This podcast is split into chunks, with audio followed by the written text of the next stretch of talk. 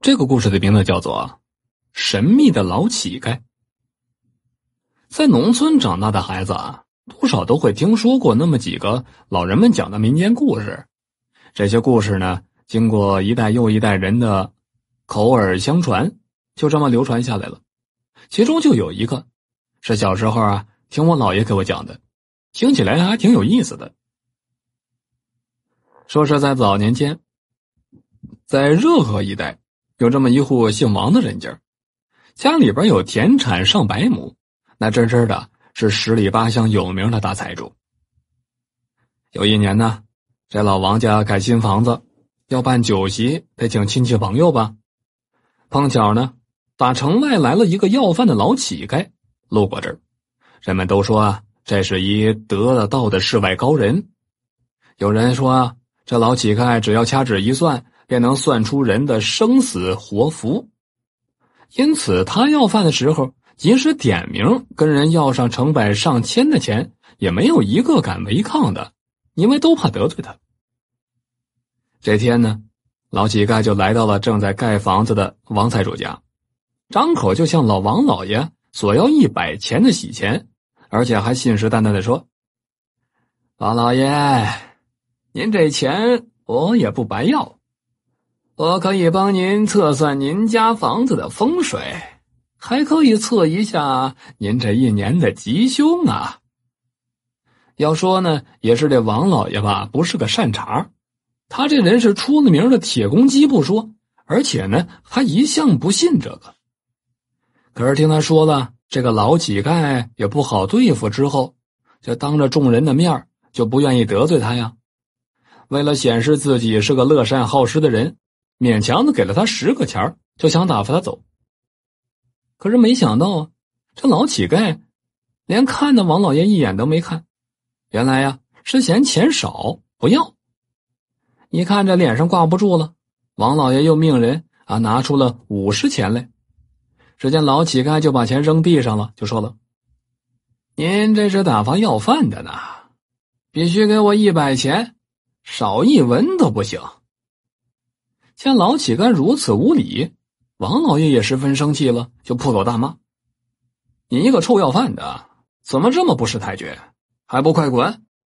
说着就收起了钱，命人是连推带搡的就要哄他走。只听那老乞丐在身后气急败坏的说：“舍不得这一百钱，我看你是要钱不要命了，你可不要后悔。”本以为这事儿就这么过去了吧，可是没想到，当天晚上，这王老爷突然就感觉肚子疼，而且呢，不光自己，连自己的夫人和老母亲也开始肚子疼，并且是上吐下泻不止。最后呢，都到了大口大口的吐血的地步了。这王老爷害怕了，心想了，这没准是那老乞丐搞的怪吧，就连忙带上一百个钱，再去找那老乞丐帮忙。恳请他救救自己和家人，放自己一马。说来也巧，老乞丐正好借宿在了镇上一个破庙里边。见着王老爷，冷笑着说：“你老人家能拿出这么多钱，真是不易呀。不过你家里人生病，应该去找郎中，找我一贪财的老乞丐，我有什么办法呢？”王老爷无奈。脸上挂不住，悻悻的回了家。可等到回家一看，夫人、老母亲已经咽气了。这王老爷是悲愤交加呀，就写了状子，把老乞丐告到了官府那儿。上官府知道出了人命了，就派人把那老乞丐给抓回来。到了官府，那老乞丐还是一副气焰嚣张、盛气凌人的样子，极力的辩解不说，还拿自己是个老人家来说事然而关老爷可不信这套啊！一顿棍子下去，那老乞丐就被打的是皮开肉绽，脱了相了，总算是道出了实情。怎么回事呢？原来这老乞丐呀，懂些艺术，因为在王老爷那儿求钱不得，便起了谋财害命的歹意。